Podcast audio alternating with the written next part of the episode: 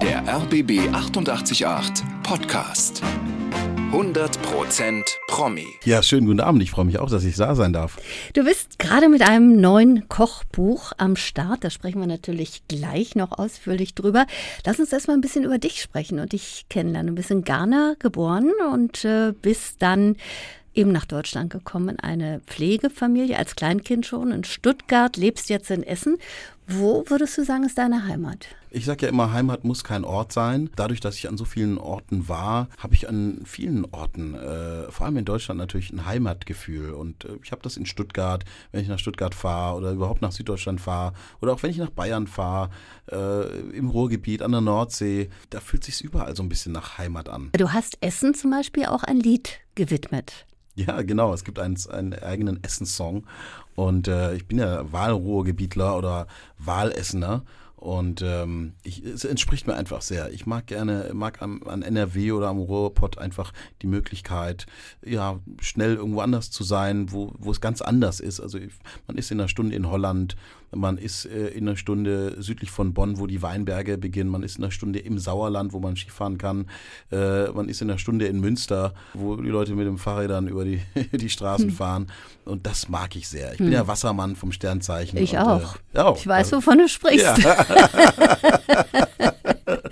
das heißt, du warst eigentlich auch immer schon so ein Genussmensch. Ja, ich war schon immer ein Genussmensch, aber das habe ich natürlich durch meine Eltern äh, mit auf den Weg bekommen. Ne? Also eben Genuss heißt ja nicht immer nur Luxus. Lux Genuss heißt auch mal der kleine Sonnenstrahl irgendwie an der Fensterscheibe, äh, wo man die Wange hinhält oder ähm, ja, das, das Bonbon. Äh, Genuss heißt auch Verzicht, glaube ich. Mal nicht immer sofort zu allem zugreifen, sondern auch mal warten zu können, zu sagen, okay, ich gehe den Berg jetzt erstmal hoch und da oben setze ich mich dann hin. Und da gibt es dann die kleine Tafel Schokolade. Die mhm. schmeckt natürlich dann viel, viel besser, als wenn man sich immer alles sofort gönnt. So die kleinen Momente des Lebens einfach mhm. genießen können. Genau. Wann und wie hast du denn die Lust und die Leidenschaft fürs Kochen entdeckt für dich? Die Lust zum Kochen kam eigentlich dadurch, dass ich als kleines Kind mit meinem Vater oder ähm, ja bei den Schwestern meines Vaters war. Mein Vater ist auf einem Bauernhof in Bayern groß geworden und da gab es die Tante Hilde und die Tante Erna und das, das waren die Schwestern. Tante Hilde war, hat die Landwirtschaft gemacht, Tante Erna hat die Gastwirtschaft gemacht. Da gab es noch mal einen Cousin, der hat die Metzgerei gemacht.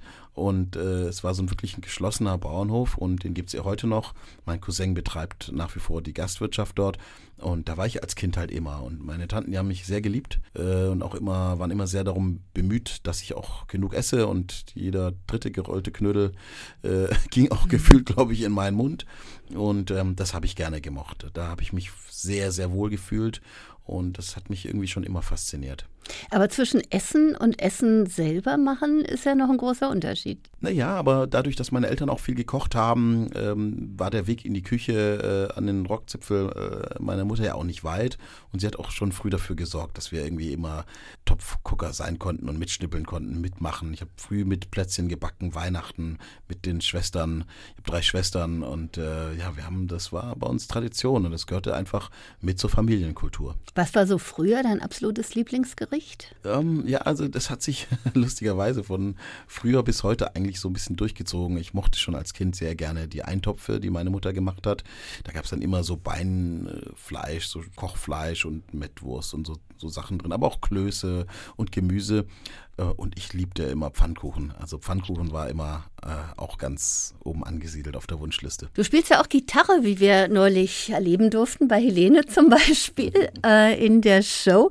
Wann hast du die Musik für dich entdeckt? Musik war immer sehr wichtig für mich und meine Eltern waren große Musikfans. Mein Vater spielt so fünf, sechs Instrumente. Das hat mich natürlich auch fasziniert, aber ich, ich war da nicht so fleißig. Aber äh, bei den Pfadfindern habe ich dann ähm, angefangen, mir Gitarre spielen beizubringen oder man hat es dort im Kollektiv eigentlich gelernt. Ja, also ich spiele jetzt nicht besonders gut, aber äh, ja, für, die, für die, den einen oder anderen Akkord reicht's. Ja, und so am Lagerfeuer und für die Mädels ist das ja auch immer eine gute Sache ja, gewesen. Ja, ne? das ist in einem gewissen Alter ist das auf jeden Fall äh, wichtig und das hat immer, äh, immer gezogen. Aber ja, ich, ich finde auch, egal ob es äh, darum ging, die Mädels zu beeindrucken oder einfach für die Geselligkeit, sobald irgendjemand die Gitarre rausholt und Songs anstimmt, die irgendwie jeder mitsingen kann, gibt das, finde ich, so ein ganz cooles äh, Gefühl und alle sind so berührt irgendwie so. Das hat was ganz Schönes. Mm, das stimmt. Mhm. Welche Musik hast du so als Jugendlicher gehört? Na, ich war ja natürlich erstmal geprägt von dem, was meine Eltern gehört haben. Das war viel Jazz, Klassik, Pop, aber auch Soul-Sachen. Und irgendwann habe ich mich natürlich sehr mit Black Music beschäftigt, auf, auch aufgrund meiner Vergangenheit, äh, auf, den, auf, den, auf der Suche nach den Wurzeln war für mich dann Reggae und Hip-Hop und Soul und Funk und all das mhm. äh, wichtig, die Künstler, mich mit deren Biografien auseinanderzusetzen, mit deren Leben, wie die leben, wo sie lebten. Und äh, ja, das war und ist bis heute die Musik, die mich am meisten inspiriert. Du hast dann deine Leidenschaft zum Kochen tatsächlich zum Beruf gemacht. Ab wann wusstest du, dass du das äh, machen möchtest und nicht nur als Hobby haben willst? Naja, als ich als Kind dann auf dem Bauernhof meine, äh, meines Vaters war oder ähm, ja, der Familie von, von, meinem Vater, da war ab dem Moment war der Korn, das Korn eigentlich gepflanzt. Also das war immer, es ging immer abwechselnd, entweder Bauer werden oder Förster oder, oder Koch oder Metzger. Das war immer irgendwo im Hinterstübchen. Dazwischen gab es natürlich dann die anderen Berufe, die man alle mal werden wollte, vom Astronauten bis zum Ornithologen. Den Klassiker. ja, was man halt so halt ja. äh, werden will als Junge. Aber das Kochen ist nie ganz verschwunden und war immer da. Und du hast dann ja tatsächlich auch also überall eigentlich gearbeitet. In Stuttgart, auf Sylt sogar habe ich gesehen. In Sterne-Restaurants in Essen, Timmendorfer Strand. Wo hat es dich am meisten geprägt? Wo würdest du sagen, das hat mir dann nochmal so wirklich die, die Liebe nochmal bestätigt und gesagt, ja. ja, das ist es? Ja, ich glaube, der Wechsel von, von, der, von Stuttgart nach Sylt war natürlich schon sehr prägend. Da äh, mein Lehrmeister dort auf Sylt, der Holger Bundorf, ja der erste, ich sag mal, Sternekoch war, bei mhm. dem ich dann sein durfte. Und zum ersten Mal habe ich in der Küche erfahren oder gemerkt, wie effizient man wirtschaften kann, wie man mit wenig Platz auskommen kann. Auf Sylt gibt es ja nicht viel Platz. Und nee. ich war ganz erstaunt. Das war ein großes Hotel und es gab aber so, nur so ein kleines Kühlhaus irgendwie, aber da war alles peinlichst genau äh, aufgeräumt und beschriftet und vakuumiert und es war einfach, es gab eine Ordnung und das fand ich toll, diese Akribie, die sich dann ja auch aufs Arbeiten ausgeweitet hat irgendwie und dann hm. auch so viel handwerklich zu machen, also Pralinen selber zu machen, Brot selber zu backen, äh, Gnocchis und, und Ravioli. Es war eine italienisch angehauchte Sterneküche, die wir dort gemacht haben und das, ah, das hat mir schon, äh, hat mich schon sehr beeindruckt und ich glaube, das war einfach der Grundstein, das war wichtig. Meine Lehrmeister danach waren natürlich auch sehr, sehr wichtig, aber ohne diesen Anfang hätte es das danach ja auch nicht gegeben. Ja, es gibt ja einige Köche, also Horst Lichter zum Beispiel, der hat gesagt, ähm, ihn hat immer dieser raue Ton in der Küche sehr gestört und damit konnte er überhaupt nicht umgehen. Hast du das selber auch so erlebt? Ich habe das natürlich auch so erlebt, habe das teilweise aber auch nicht so hinterfragt. Natürlich gab es die Momente, wo du dich ungerecht behandelt gefühlt hast und das auch nicht verstanden hast. Aber für mich war es immer so eine Challenge eigentlich. Als äh, ich glaube, ich war auch vielleicht noch gar nicht so weit, nicht wie, wie Horst, der glaube ich wahrscheinlich auch ein bisschen älter war dann vielleicht. Ne? Und ich, oh, ich habe das gar nicht so gecheckt. Ich habe dann gedacht, okay, du hast das falsch gemacht oder ähm, ja, nächstes Mal machst du es besser oder man hat sich dem auch so ein bisschen ergeben irgendwie. Und das mhm. war, man war so, mein, von meinen Eltern hatte ich gelernt, dass man nicht so schnell aufgibt, dass man halt äh, weitermacht. Und immer wenn ich aufhören wollte, haben meine Eltern auch gesagt, nee, du machst schön weiter. Und ähm, das ja, war schon manchmal natürlich auch grenzwertig und ich bin da auch an meine Grenzen gekommen, ganz klar. Und ich bin auch schon mal abgehauen aus dem Betrieb, weil äh, der Küchenchef irgendwie komisch war und habe dann auch, äh, bin dann aber wieder zurück und habe weitergemacht. Ne? Mhm. Aber ich muss trotzdem auch äh, Horst Lichter insofern recht geben, dass ich froh bin, dass die Zeiten heute anders sind. Bis dahin ist es ja noch so ein ganz normaler Weg, kann man sagen. Wie und wann ist denn das Fernsehen auf dich aufmerksam geworden? ja, das, das, das, Fernsehen ist eigentlich, also ich habe äh, irgendwann mal gesagt, ich möchte, glaube ich, doch noch mal gucken, was ähm, hinter der Mauer liegt, äh, hinter der Mauer des Kochens liegt. Mhm. Und es war, die Musik schwelte ja immer schon so in, in meinem Kopf herum und ich wollte immer irgendwie Musik machen, mal ein Album aufnehmen und dann habe ich irgendwann allen meinen Mut zusammengefasst und tatsächlich tatsächlich den Job gekündigt, hatte eine kleine Anstellung am Grillo-Theater in Essen und äh, um mich so ein bisschen über Wasser zu halten, habe bei einem Portugiesen noch nebenbei gekocht und habe dann nur Musik gemacht. Das heißt, du bist nicht zweispurig mit Plan B, sondern du hast richtig gesagt, okay, ich mache jetzt diesen Break. Das ist ja, faszinierend. Ja, ich habe einen Break gemacht und äh, in dieser Zeit habe ich äh, äh, meine damalige Managerin Manuela Ferling äh, kennengelernt und die hat dann hat mich zu einem Casting gebracht. Also äh, da ging es um Kerners Köche. Mhm. äh, und äh, das habe ich dann ganz gut wohl gemacht. Und dann fand ich mich plötzlich in einer Kochsendung am Freitagabend beim ZDF wieder. Und die hieß Kerners Köche. Und dann stand ich neben all diesen bekannten Gesichtern und war zum ersten Mal TV-Koch Aber ich hatte natürlich ja all die Jahre vorher meine ganze Erfahrung in Sterne-Restaurants, in Sterneküchen und ähm, ja, dadurch hatte ich das Rüstzeug, aber äh, das Rüstzeug zum Entertainer hatte ich natürlich noch nicht so richtig und das war, ich war ganz schön aufgeregt in der ersten Sendung. Ja, eben, denn nicht jeder Koch, der gut kochen kann, kann auch gut sprechen und gut moderieren und das alles dann auch noch so ähm, ja, entertainmentmäßig unterlegen. Ne? Ja, das war natürlich eine, eine, plötzlich eine komplett neue Tür, durch die ich da gegangen bin, in der ich auch gemerkt habe, dass auch hier wieder ähm, ganz viel Handwerk dabei ist mhm. und es um Timing geht, um gute Rhetorik, um, um Witz, um Wortwitz, um Schlagfertigkeit. Und äh, ja, das fand ich aber auch total spannend. Ne? Und das ist ja, ja ist ähnlich wie beim Kochen auch. Das ist Handwerk, das ist äh, ein Gefühl für Menschen, Empathie, all das äh, gehört zusammen. Und da zu lernen und irgendwie sich weiterzuentwickeln, fand ich mindestens genauso spannend wie äh, ja an meinen Kochskills zu arbeiten. Ja, und ja, und heute bist du ja aus diesen ganzen Kochshows auch wirklich nicht mehr wegzudenken. Also Küchenschlacht, Moderation, aber eben auch Juror. Wie, wie ist denn das so, sowas beurteilen zu müssen? Das ist ja auch schwierig, ja. ja erstmal ist das wunderschön. Ich meine, in der Küchenschlacht ist das Niveau mittlerweile so hoch. Ja. Äh, die ganzen Hobbyköche, die kochen so fantastisch. Aber das macht die Sache ja nicht einfacher. Ja, ja, das stimmt, aber ja, man probiert und man kann ja schon so ein bisschen vergleichen. Also ich gehe da ganz strategisch vor. Man sieht ja zum Beispiel bei einem Gericht, ob es wirklich einen handwerklichen Fehler gibt. Ne? Ja. Ob es Fleisch auf dem Punkt ist oder zu oder durch nicht. oder ja. zu roh. Ne? Ja. Und das kann man ja halt einfach benennen. Ich glaube, es ist einfach wichtig, dass man das Ganze diplomatisch macht, dass man jetzt jemand nicht zerreißt, weil erstmal geben sich ja alle Mühe und alle wollen irgendwie das Beste und mm. dann muss mhm. man, glaube ich, schon die richtigen Worte finden. Aber man kann schon mal schon was dazu sagen, ob zu viel oder zu wenig Salz dran ist. du hattest eine Doku Kochen in Zeiten von Corona. Oh ja, bei Besseresser, genau. Mhm. Mhm. Ja, das war ganz toll, dass ich das machen durfte. Ähm, ja, wir haben einfach überlegt, jetzt haben so viele Menschen eingekauft, äh, als Lockdown kam und hatten alle eine Wahnsinnsmenge Kohlenhydrate zu Hause, Dosen und äh, Gemüse und Kartoffeln und alles und äh, stehen vielleicht äh, vor der Aufgabe, nicht immer zu wissen, was soll ich jetzt kochen und, und, vielleicht noch Kids zu Hause, Homeoffice, Homeschooling, das war ja für Familien, für viele Familien schon eine ganz schöne Zerreißprobe. Ja. Und da haben wir gesagt, komm, wir machen coole Gerichte und machen das nicht in üblicher YouTube-Manier ganz schnell geschnitten, sondern wirklich einfach zum Mitkochen. Von A bis Z, vom Kartoffelschälen bis zum fertigen Püree machen wir alles mit unseren Zuschauern gemeinsam. Und es hat sehr viel Spaß gemacht. Mhm. Du hast selbst mehrere Restaurants und eins davon hast du tatsächlich 2020 eröffnet. Ja, das war, war wirklich ganz erstaunlich, muss ich sagen. Und zwar auf der Burg Schwarzenstein im Rheingau, ein Relais- und Chateau-Haus, in dem ich mal drehen durfte. Vor vielen, vielen Jahren war ich äh, als Koch im Der Staatsanwalt zu sehen. Aha. Ja, und das wurde auf Burg Schwarzenstein gedreht mhm. dort, damals. Und äh, da habe ich Familie Teigelkamp kennengelernt, die das dort betreiben.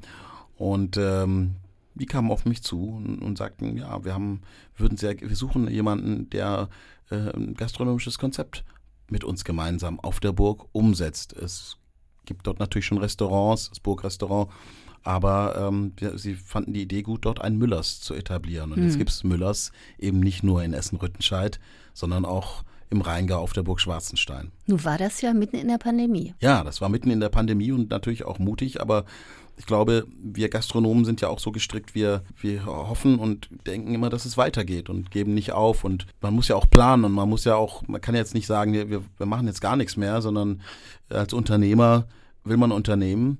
Und ähm, wir haben ganz klar gesagt, wenn die Pandemie vorbei ist, werden die Leute wieder ähm, in Urlaub fahren, werden rausgehen. Und was, was man auch sagen muss, die Burg Schwarzenstein liegt da im wunderschönen Rheingau. Das ist ähm, ein Naherholungsgebiet für das hessische Ballungszentrum Mainz, Wiesbaden, Frankfurt, aber auch für ganz Deutschland. Mhm. Und der Inlandstourismus hat ja deutlich zugenommen. Die Leute fliegen vielleicht nicht mehr so viel weg ins Ausland, sondern fahren an die Nordsee, an die Ostsee oder eben auch ins Rheingau. Und das haben wir auch, da sind die Zahlen wirklich äh, sehr, sehr gut gewesen. Das haben wir wirklich gemerkt dann in diesen Zeiten, wo auch im Sommer die Leute in Urlaub gefahren sind, sind sie vermehrt eben auch im Inland geblieben. Aber mit den vielen Restaurants und dann äh, den ersten Lockdowns, gab es da mal so einen Moment, ähm, ich sag mal wie bei Tim Melzer, wo, wo du gesagt hast, jetzt schmeiße ich vielleicht auch alles hin, es geht gar nichts mehr, weil es war ja nicht abzusehen. Mhm. Im Nachhinein kann man natürlich sagen, klar, das waren jetzt zwei Jahre und jetzt geht's wieder, aber es gab ja durchaus Zeiten, wo wir alle dachten, okay, das hört nie auf. Ja, ich habe äh, diesen Moment äh, wie Tim Melzer äh, auch gehabt, aber wirklich nur ganz am Anfang. Ganz am Anfang war ich sehr, sehr traurig und war und hab, also da kam so ein ganz, hatte ich wirklich ein Kloß im Magen. Also wusste ich wirklich nicht mehr weiter. Und dann hatte ich ein Telefonat mit einem guten Freund, Michael Hamann, ähm, aus, aus Tagobertshausen, der dort auch äh, ein, ein Wahnsinns äh, macht. Und mit dem habe ich telefoniert. Und dann, der sagte dann, Nelson, du kannst doch, du kannst doch äh, to go machen, du kannst äh, äh, sende doch Sachen raus irgendwie und hatte mir Sachen aufgezählt und habe ich plötzlich gedacht, ja klar, sicher, die Leute müssen ja trotzdem essen und, und das ist, die, immer, ist immer nur die Frage, wenn der Gast nicht zu mir kommt, muss ich das Essen zum Gast bringen. Ja. Und da ist dann die Idee mit den Genussboxen entstanden, die wir bis heute noch machen und haben dann irgendwann angefangen, Menüs zu vakuumieren, in Gläser abzufüllen und die erstmal rauszufahren. Dann bin ich selber ein bisschen mit rausgefahren, habe irgendwo geklingelt und die Box abgeliefert. Und irgendwann habe ich einmal gemerkt, so, das geht jetzt nicht mehr. Wir, können, wir sind dann von Köln bis zum Sauerland und äh, nach Bonn irgendwo gefahren und haben gesagt, wir müssen es umstellen. Und dann habe ich Freunde von mir angerufen, und mit denen, die auch für uns äh, Fleischlieferanten sind. Und die haben dann unsere Genussboxen einfach versendet. Und mhm. das hat uns äh, gerettet. War das dann auch so die Zeit, wo die Idee zu diesem, deinem neuen Buch entstanden ist? Die Idee zum Buch ist eigentlich schon, ist das Ergebnis der letzten zehn Jahre im Endeffekt. Da ich ja in den letzten zehn Jahren fürs ZDF ganz viel Lebensmitteltests machen durfte, unterwegs war und bei Produzenten, bei Bauern, in Fischzuchten in Norwegen, bei der Kakaoernte in Ghana, bei der Avocadoernte in der Dominikanischen Republik. Ja, Wahnsinn. In Almeria, ja. in Italien. Äh, ich hab, durfte ganz viel sehen und über Lebensmittel und ihre Herkunft ähm, lernen und all das ist jetzt in diesem Buch irgendwie. Ne? Und hat, daraus hat sich natürlich auch irgendwann eine Haltung entwickelt, die wir auch im Restaurant natürlich pflegen. Und äh, ja, da, man kann das dann irgendwann, also wenn man ständig sich damit beschäftigt, kann man irgendwann das nicht im eigenen Leben dann irgendwie anders machen. Und der Schritt dann zu sagen, komm, das, daraus mache ich jetzt auch mal Rezepte, das war irgendwie klar dann. Dann lass uns doch einfach mal gemeinsam jetzt so ein bisschen darin blättern. Gutes Essen heißt es getreu deinem Motto, gutes Essen ist der Schlüssel zu einem guten Leben. Du hast es ja fast schon gerade so erklärt, aber inwiefern? Wie meinst du das? Naja, ich glaube, dass wir ja oft gar nicht uns so bewusst sind, wie also das, was wir uns täglich mit der Nahrung aufnehmen, das bestimmt ja unsere Kraft, unsere Energie, unsere Gesundheit. Und manchmal ist das so nebenbei irgendwie. Und der zweite Teil ist der, dass es ja auch einen großen Einfluss auf die Umwelt, auf den Klimawandel, auf die Natur hat, äh, für die Tiere, für die Pflanzen. Und all das äh, gehört ja, finde ich, zu einem guten Leben. Sich A, gut zu ernähren, sich was Gutes zu tun, gute Nährstoffe im Körper zu haben. Ich glaube aber, dass Essen und Ernährung auch eine ganz große emotionale Komponente hat. Da kommen das, wir wieder zum Genuss. Genau, mhm. Genuss oder eine kulinarische Umarmung, Kindheitserinnerungen, solche Themen. Mhm. Und aber auch unser Gewissen und, und der, das Thema Klimawandel und all diese Themen, mit denen wir uns momentan beschäftigen. Äh, Fairness, Fairtrade, dass es eben nicht nur uns geht, gut geht, sondern auch anderen Menschen gut geht. All das spielt damit rein. Und ähm, wenn man, finde ich, daran arbeitet, dann arbeitet man, tut man sich und anderen was, kann man sich und anderen was Gutes tun. Und dann ist das vielleicht ein Schlüssel zu einem guten Leben. Hm. Denn es ist tatsächlich ja nicht nur in Anführungsstrichen ein Kochbuch, sondern du hast eben auch sehr viel so an den Seiten noch äh, dazu geschrieben. Also es ist eben also auch ein, ein Motto nachhaltig, wie du sagst, saisonal bewusst. Ähm, die meisten Rezepte, habe ich gesehen, sind vegetarisch. Bist du selber Vegetarier? Ich bin selber kein Vegetarier, aber ich liebe die vegetarische Küche und ich glaube, dass es uns an Angeboten fehlt. Mhm. Dass wir natürlich immer noch in einem sehr tradierten kulinarischen Korsett unterwegs sind. Wenn man durch die Fußgängerzonen geht und die, die Theken und schaut, dann äh, gibt es halt nach wie vor die, die klassischen belegten Fleischbrötchen hm. mit irgendeiner Wurst, die wahrscheinlich eher aus einer Massentierhaltung stammt. Es gibt einfach noch nicht so ein sexy Angebot, dass man sagen kann, ey, ich kann mich wirklich lecker, locker vegetarisch ernähren. Hm. Und äh, da war, da ist halt einfach, ich glaube, je mehr, je öfter man sich das selber sagt, je öfter man an gute Rezepte entwickelt oder auch kocht, desto leichter fällt es einem auch mal zu sagen, komm, ich lasse das Fleisch mal weg. Ne? Und darum geht es mir eigentlich. Ein Thema und eine Frage, die du dir stellst oder in den Raum stellst, muss denn alles immer Bio sein? Ja, ja, auf meinen, auf meinen Reisen äh, habe ich natürlich schon gesehen, dass Bio ähm, schon sehr viel Sinn macht. Mhm. Ähm, alleine der, der, der ja, dass eben kein chemischer Dünger eingesetzt wird, dass ähm, keine chemischen Pflanzenschutzmittel eingesetzt werden und so weiter, äh, bis hin zu den Fruchtfolgen, die, wenn es um Bioland oder Demeter geht. Das sind schon, das sind schon äh, tolle Sachen, die da möglich sind. Aber ich habe auch viele konventionelle Bauern kennengelernt, die mir ihre Felder gezeigt haben und auch gesagt haben, ja, aber das ist ja unser Bestreben, ist es ja auch jetzt nicht Teufel komm raus, da das Zeug drauf zu hauen, sondern wir wollen nur unsere, wir wollen halt schauen, dass unsere Ernte irgendwie ertragreich ist und dass wir das gut hinkriegen und wir achten auch drauf, dass dass eben nicht zu viel draufkommt und äh, dass es in den Zeiten, dass unsere Gesetze eingehalten werden. Mhm. Und natürlich gibt's auch den Biobauern, wenn er zu viel ähm, Schwefel einsetzt, dann äh, ist es auch nicht gut für oder Kupfer einsetzt, dann haben wir auch eine Regenwurmflucht und dann ist es auch nicht gut. Mhm. Aber im Großen und Ganzen tendiere ich schon eher zu Bioprodukten, möchte es aber nicht, möchte das andere gar nicht verteufeln, weil das ist, das ist ein sehr hochkomplexes Thema, ähm, wo man nicht sagen kann, das eine ist immer nur besser. Aber tendenziell würde ich sagen, ja, trotzdem gibt es gute Bauern, die konventionell produzieren, das auch gut machen. Und auch gerade beim Thema Tierwohl zum Beispiel ist Bio gar nicht immer unbedingt nur besser. Hm, was bei Bio schön ist, wenn man über das Umweltbewusstsein nachdenkt und den Klimawandel, dann ist das toll, weil Bio eben schon Regeln hat, wo es noch mehr um Besatzdichte geht. Was furchtbares Wort. Mhm. Also um wie viel Tiere darf ich halten. Also man darf eben nur so viele Tiere halten, wie man auch Dünger beispielsweise auf dem eigenen Gelände äh, wieder ausfahren kann. Äh, man muss, ich sag mal, circa 60 Prozent ähm, Bio entweder selber, an, also Futter an, selber anbauen oder in Kooperation anbauen. Also es gibt da ein, ein, ein Verhältnis. Und mhm. das, das ist natürlich gut für die Umwelt, wenn wir über Klimawandel und CO2-Ausstoß nachdenken. Was das Thema Tierwohl angeht, gibt es aber auch super viele Produzenten, die jetzt kein Biosiegel haben, weil sie nicht die Möglichkeiten haben, ihr eigenes Futter beispielsweise anzubauen oder weil sie eben kein Biofutter verfüttern. Aber die Tiere beispielsweise draußen gehalten werden. Mhm. Super Gehege. Also ich hab, war hier im Potsdam, Potsdamer Sauenheim Schwein. Ähm, da da habe ich einen Bauern besucht, der hat die, die Schweine, die leben da wirklich toll in so einem, in so, in so einem Hain mit kleinen Pflanzen und kleinen Wäldchen und Pfützchen, wo die sich suhlen können. Wenn man das sieht, das ist einfach großartig. Er ist aber nicht biozertifiziert, macht nur Direktvermarktung. Äh, die Leute können direkt bei ihm das Fleisch kaufen das ist halt auch toll. Hm. Und da muss ich dann sagen, ist das Bio-Siegel vielleicht gar nicht so wichtig in dem Moment. Und deshalb muss man so differenziert daran gehen und sich das auch ganz differenziert anschauen und sich damit wirklich auseinandersetzen und dann gucken, was, wo, wo treibt es mich hin, wo geht's hin? Und ich glaube aber trotzdem auch, dass die, die Biogesetze teilweise noch ein bisschen geschärft werden müssen, gerade was das Thema Tierwohl angeht. Und dann habe ich aber auch in konventionellen Stellen, äh, zum Beispiel Schweinestellen, wo es einen Generationenwechsel gibt. Ein junger Bauer jetzt äh, in diesem konventionellen Stall steht, der top gepflegt ist, wo natürlich eine Sau neben dem, dem ein Schwein neben dem anderen steht und das auch sehr eng ist, aber der auch sagt, pass auf, die neuen Herausforderungen, jetzt wirklich den Stall umzubauen ähm, nach den neuen Gesetzen, das stellt mich vor eine, eine große Herausforderung. A, kriege ich die Genehmigungen, A, wie kriege ich das finanziert, kriege ich das bezahlt, ähm, und das ist eben auch nicht so einfach äh, für, diese, für diese Bauern. Und ja, ich bin selber Handwerker und deshalb finde ich es immer wichtig, da nicht mit so einem Zeigefinger überall nur drauf zu schauen, sondern das, man muss das behutsam machen. Mhm. Und wir haben jahrelang, wollten wir, dass das Fleisch billig ist.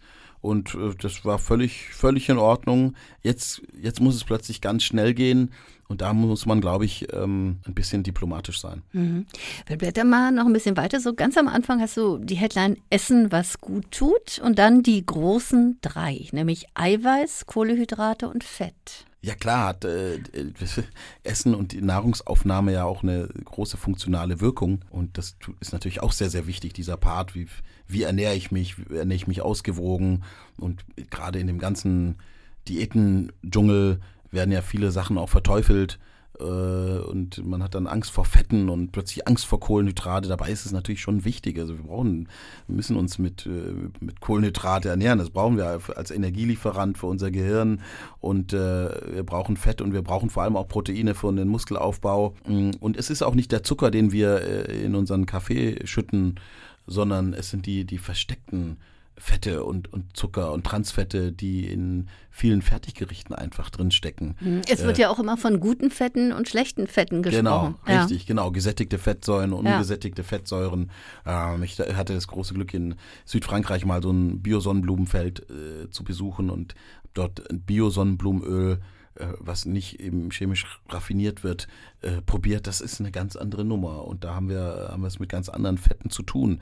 Oder beim Iberico-Schwein, was eben in der Eichelmast langsam heranreift, wo sich ein ganz anderes Fett bildet wie äh, bei einem schnell hochgezüchteten Massentierhaltungsschwein.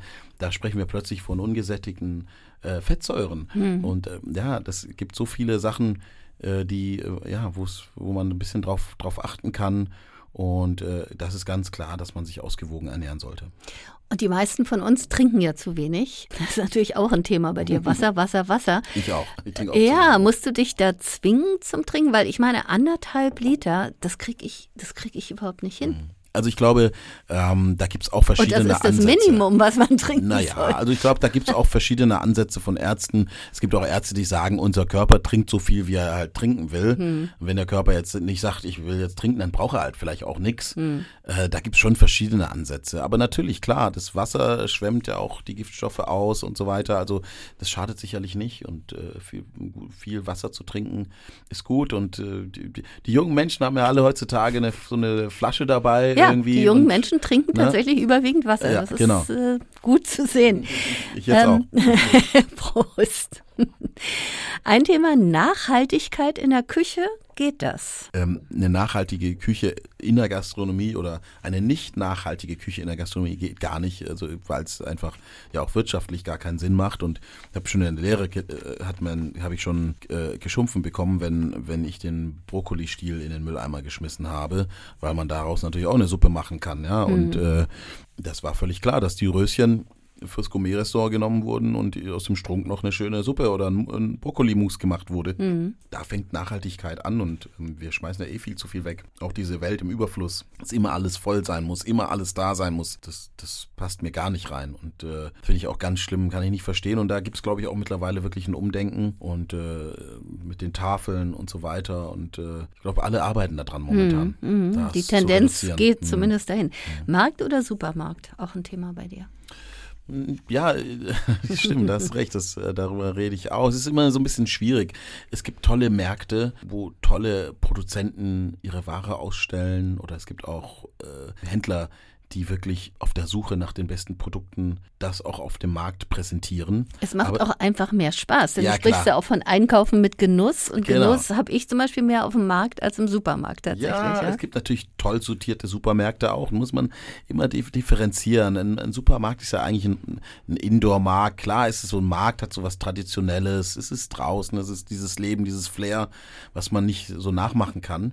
Äh, dort habe ich aber meistens nicht so eine Deklarierungspflicht äh, wie im Supermarkt. Das ist manchmal nicht so schnell herauszufinden, wo die Sachen herkommen. Das kann ich dann über über die gezielte Nachfrage. Hm. Äh, da habe ich natürlich im Supermarkt noch ein bisschen mehr Transparenz, weil dort der Zwang der, der, der Auszeichnung einfach stärker ist. Hm. Und manchmal kann man halt auch auf dem Markt äh, ja, kaufst halt irgendwelche Sachen und weiß nicht genau, das sieht dann zwar alles nett aus, aber weiß halt einfach nicht, wo, wo das her ist. Ne? Und im Supermarkt muss Bio ausgezeichnet, es muss alles ganz genau ausgezeichnet sein und da kann man noch ein bisschen einfacher entscheiden, was ich kaufen möchte. Mhm. Du gibst auch so ganz konkrete Tipps und Tricks, wie du ja gerade gesagt hast, Reste vermeiden, Reste verwerten. Also das fängt schon mal mit so simplen Sachen an wie Kühlschrank einfach mal aufräumen. Ja, ah, indem ich den Kühlschrank aufräume, weiß ich natürlich, was, was alles da ist und was, was weg muss, was wo Haltbarkeitsdaten äh, gegebenenfalls verfallen. Und ähm, klar, das gehört, gehört dazu. Und klar, als Koch, äh, wir müssen immer aufräumen. Wir schauen mhm. immer, was, was können wir machen, was, äh, es widerstrebt mir auch, Sachen wegzuschmeißen. Meine Eltern kommen ja aus der, aus der Nachkriegszeit. Mein Vater ist Jahrgang 35. Meine Mutter ist acht Jahre jünger. Äh, die haben diese Zeiten eben alle noch erlebt, wo es wo sie Hunger leiden mussten, wo es mhm. nichts zu essen gab oder wo es besonders war, ein Stück Fleisch zu essen. Und die, diese Erziehung habe ich natürlich auch genossen. Ja. War das bei euch zu Hause noch so, dass man also so dieses Sonntagsfleisch hatte und sonst aber in der Woche gar nicht unbedingt da jeden Tag oder jeden zweiten Fleisch gegessen hat? Ja, also meine Mutter hat zum einen auf jeden Fall einen Wochenplan geschrieben, was es gibt an welchem Tag. Da durfte man natürlich uns auch was wünschen.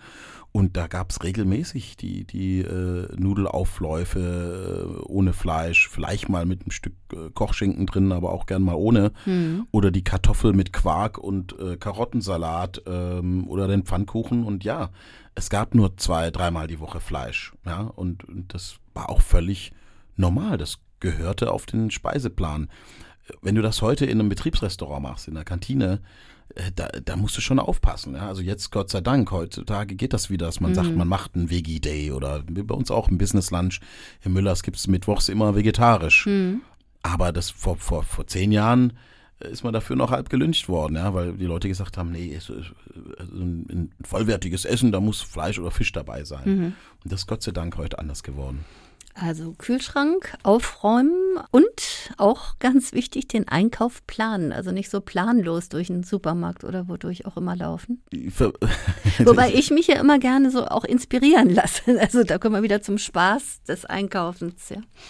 Ja, ich glaube, es geht einfach darum, dass man nichts nichts wegschmeißt irgendwie, mm. ne? Und äh, so ein gewisses Gefühl dafür hat. Und wie gesagt, das Buch ist ja auch, äh, es ist ja viel Spaß. Die Rezepte sollen kreativ sein, sollen ja anregen zum Einkaufen. Tolle aber, Bilder auch. Ja, aber, ne, aber mm. es ist alles nicht so mit, mit dem Zeigefinger irgendwie, ne? Und man, natürlich auch mal schlendern und gucken und ach ja, und die Oliven sehen so toll aus oder der Schafskäse, den nehme ich jetzt mal mit. Mhm. Ähm, na, das, das liebe ich auch. Also das mache ich auch, lass mich da auch treiben. Aber dann weiß ich auch, dass ich das, dass ich das natürlich esse. Ich glaube, man muss da auch unterscheiden, wenn du natürlich eine Familie zu Hause hast und wirklich das Essen jeden Tag planen musst und wirklich für viele ähm, Hausmänner oder Hausfrauen äh, das ja auch wirklich ein, ein Job ist, zu, zu ernähren, sich um die Kinder und um, zu kümmern, dann hat das schon ein bisschen einen anderen Druck, als wenn ich zum Wochenende einfach mal äh, losschlendern kann und irgendwie hm. für schön einkaufen kann.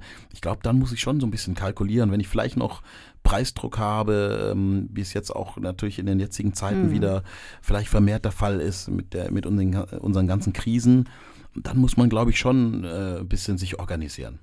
Ein Thema, auch ein großes Thema, welchen Fisch kann man denn heute noch essen? Man kann Fisch essen und das ist auch äh, absolut äh, zu empfehlen, ja, gewisse Fettsäuren über, über Fisch äh, zu uns zu nehmen. Sehr, sehr gesund. Fisch hat genauso Saison wie Obst und Gemüse, das wissen viele gar nicht, denn äh, ja, Fische haben natürlich ihre Laichzeit, ihre Zeit der Wanderung und es gibt Fische, die ja gefährdet sind, es gibt Fische, die weniger gefährdet sind. Das kann man wunderbar über die WWF-Seite zum Beispiel äh, einsehen, sich dort schlau machen. Da ist es sehr, sehr gut beschrieben. Und meistens wird so ein bisschen empfohlen, wenn man so als grobe Richtung äh, hergeht, vielleicht momentan eher auf, auf Schwarmfische zu gehen, wie Makrele oder Hering. Die sind eben nicht ganz so gefährdet wie ähm, Raubfische, Einzelfische oder Plattfische, die natürlich auch mit schwierigen Fangmethoden gefangen werden. Oder eben auch Aquakultur. Und auch da gibt es natürlich große Unterschiede. Europäische Aquakultur ist da zum Beispiel zu empfehlen. Es gibt auch Siegel wie ASC, Aquaculture äh, ähm, Council, Councilship ähm, oder MSC, Marine Steward, Steward Councilship, ein schwieriges Wort. genau. ja. MSC, es sind so viele Siegel, schwer auszusprechen. Mhm. Aber das sind die Siegel MSC und ASC, auf die man achten kann, die vielleicht nicht jetzt komplett aussagekräftig sind, aber da wird zumindest schon mal ein bisschen drauf geachtet, dass die, äh, dass die Fangmethoden einigermaßen vernünftig sind, dass nicht in Fanggebieten gefangen wird, wo, wo die Fischbestände einfach nicht gut sind. Beifang, ähm, die, die, Netze, Schleppnetze und so weiter. Das sind, das sind natürlich alles Themen, über die man sich schlau machen kann und äh, auf den entsprechenden Webseiten und dann gucken kann, dass man eben solche Fische fängt oder und, kauft. Und vieles erfährt man tatsächlich ja auch in deinem Buch Gutes Essen. Über 90 Rezepte mit Tipps und Infos hast du dabei nachhaltig saisonal bewusst ein tolles Buch geworden. Was können wir in nächster Zeit noch von dir hören und sehen, hören, musikalischer Art? Ich habe gehört irgendwas von äh, Stefan Gwildes, dass es da eine Zusammenarbeit gibt? ja, mit dem wunderbaren Stefan Gwildes durfte ich die Single Schwerelos äh, machen aus seinem Album Bund, was er jetzt gerade rausgebracht hat. Und ja, wir haben uns kennengelernt übers Kochen tatsächlich auf, auf einer Kreuzfahrt, äh, wo ich gekocht habe und er Musik gemacht hat. Und äh, ich habe dann auch Musik gemacht und dann haben wir gesagt, hey, wir sind Soul Brothers, wir müssen was machen gemeinsam, wir verstehen uns gut. Und dann hat er mich angerufen, als er sein Album gemacht hat und hat gesagt, du, ich habe hier einen Song, der ist schwerelos, da könnte ich mir total gut vorstellen, wenn du da auch äh, ein Part singst und vielleicht sogar rappst. Und dann habe ich gesungen und gerappt und war, war in Hamburg und habe eingesungen und das Ganze aufgenommen. Und dann sind wir auch zusammen schon aufgetreten und es ist ein äh, wunderschöner Song geworden, der richtig Spaß macht. Gute Laune-Song. Klasse. tut, es tut gut, Musik zu machen. Kochen und Musik machen, das hat ja irgendwie auch, auch wieder was mit Genuss zu tun für Aug und Ohr und ähm, ja, für, für Leib und Seele eigentlich. Was steht sonst noch an? Wo können wir dich erleben? Was steht sonst? Natürlich immer weiterhin bei der Küchenschlacht, beim, beim Besseresser-Duell, äh, was ich beginnen durfte, wo ich immer, äh, ja, in Anführungszeichen gegen äh, Gastronomen koche, die, die, mir ihr Signature-Dish präsentieren. Das muss auch dann, Spaß machen, ne? Ja das, ja. ja das, macht total Spaß. Ja. Ich war in Berlin bei der Schwarzen Heidi, mhm. Äh, die Schweizerin ja ist und ich habe äh, wegen sie das Zürcher Geschnetzelte gemacht und mhm. ich habe auch verloren. Ja, also äh, die Gäste fanden ihr es dann besser. Es war wahrscheinlich doch ein bisschen originaler und äh, dann ein bisschen, aber trotzdem auch über das Umfeld des Gastronomen, über die Freunde, über die Herkunft zu erfahren und auch über die Produkte. Also da auch wieder ähm, der Kreis, der sich so ein bisschen schließt, dass ich dann auch wieder unterwegs bin und schaue, äh, wo kommen die Produkte her, die die Gastronomen verwenden und ähm, ja, geht's weiter ja, äh, mit einer mit einer Sendung mit einem kleinen Löffel, äh, äh, wo ich dabei sein mhm. darf und äh, ja verschiedensten Sachen. Also es gibt, wird noch mal ein neues Müllers geben. Ich verrate jetzt noch nicht wo, aber es wird irgendwo im Norden am Meer sein. Also und, nicht Berlin. Diesmal na, noch, noch, nicht, Berlin. Noch, noch, noch nicht, aber die, des Müllers, äh, genau, das äh, wird das dritte Müllers dann geben nach Essen und der, der Burg Schwarzenstein. Und ja, wir werden einfach weiter kochen, was das Zeug hält. Nelson Müller, danke, dass du da warst. Hat mir viel Spaß gemacht. Mir auch. Vielen, vielen Dank, dass ich da sein durfte.